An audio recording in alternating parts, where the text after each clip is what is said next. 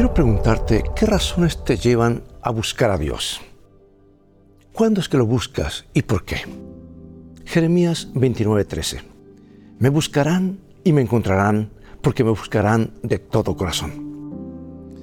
Un joven paracaidista nos decía, cada vez que debo dar un salto me encomiendo a Dios, jamás puedo lanzarme al vacío sin pensar en Dios. Y luego explicaba que su temor se desvanecía y que adquiría una inexplicable dosis de valor cuando dependía así de la ayuda del Altísimo.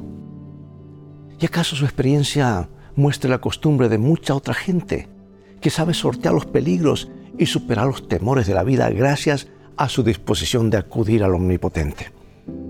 Al comienzo de cada día, cuando nos estamos lanzando a nuestros quehaceres y obligaciones, ¿no sería bueno que imitáramos al citado paraquedista? Después de todo, ¿qué somos frente a Dios sino criaturas indefensas, necesitadas del poder divino? Sin embargo, a menudo nos creemos tan capaces y poderosos que hasta nos parece que podemos prescindir de Dios. Y solo cuando el dolor nos abate o el peligro nos rodea, se nos ocurre acudir al Altísimo para ver si Él nos responde.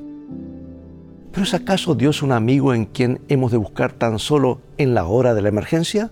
No, hemos de buscarlo siempre, por amistad más que por interés.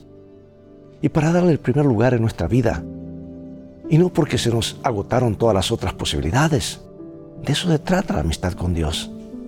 Así que la próxima vez que acudamos al Eterno, no lo hagamos por desesperación, sino por amor.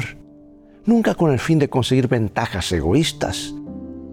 No acudiremos a Él por la convicción de que a su lado siempre nos va mucho mejor y el gozar de su compañía.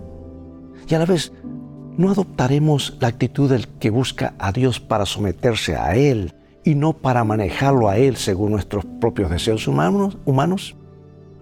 Me buscarán y me, me encontrarán porque me buscarán de todo corazón.